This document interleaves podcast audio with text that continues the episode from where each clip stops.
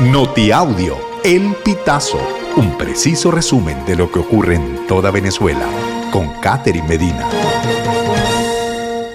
Saludos estimados oyentes. A continuación hacemos un repaso informativo por las noticias más destacadas hasta este momento. Comenzamos material electoral de la primaria llegó a más de 80 ciudades del mundo.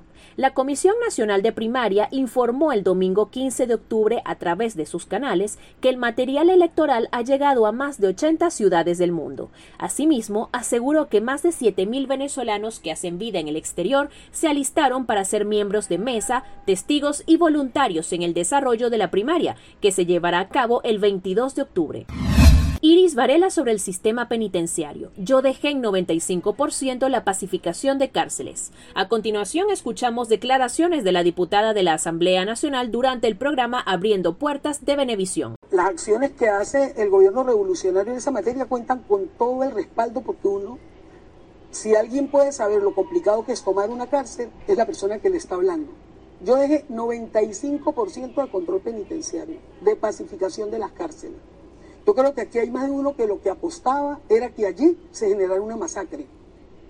Pues no tuvieron la masacre. Fue impecable en, en cuanto al respeto a la población penitenciaria, la forma como se organizó la toma. No hay otro país en el mundo donde haya un ministerio que atienda a la población penitenciaria como lo hay aquí en Venezuela. Venezuela albergará por primera vez el preolímpico de fútbol hacia París 2024. El gobierno de Venezuela anunció el sábado 14 de octubre que el país será sede por primera vez en su historia de un torneo preolímpico de fútbol que clasificará a dos países para los Juegos de París 2024. Vamos a ser sede del preolímpico de fútbol. Va a ser por primera vez en nuestro país, dijo el ministro de Juventud y Deporte Mervin Maldonado.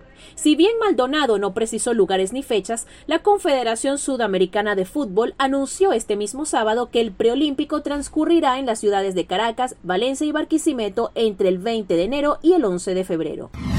Policía mexicana captura al Pozoles, señalado de asesinar a la zuliana Kenny Finol. El mexicano Brian Mauricio Miranda, alias El Pozoles, señalado del asesinato de la zuliana Kenny Finol, fue capturado la noche del viernes 13 de octubre por agentes de la Subsecretaría de Inteligencia Policial en calles de la Roma del Norte, en Ciudad de México. Resultado de trabajos de investigación, compañeros de seguridad ciudadana detuvieron a un objetivo prioritario generador de violencia. Se decomisó un arma, dinero en efectivo y dosis de droga, indicó este 14 de octubre en un mensaje en su cuenta de X el secretario secretario de Seguridad Ciudadana de Ciudad de México, Pablo Vázquez Camacho. 50.500 venezolanos están registrados para votar en la elección primaria desde Colombia. Comités nacionales de Colombia que cuentan con la autorización de la Comisión Nacional de Primaria ya han definido cuáles serán los centros de votación habilitados para ese día, según reseñó el venezolano de Colombia. Hasta la fecha en Colombia se encuentra una gran población de migrantes venezolanos debido a la crisis, por lo que será uno de los países más importantes para el conteo de votos. Allí se inscribieron más de 50.500 personas para participar en el proceso. Estimados oyentes, este ha sido el panorama informativo hasta esta hora. Narró para ustedes Catherine Medina. Estas informaciones puedes ampliarlas en nuestra página web, elpitazo.net.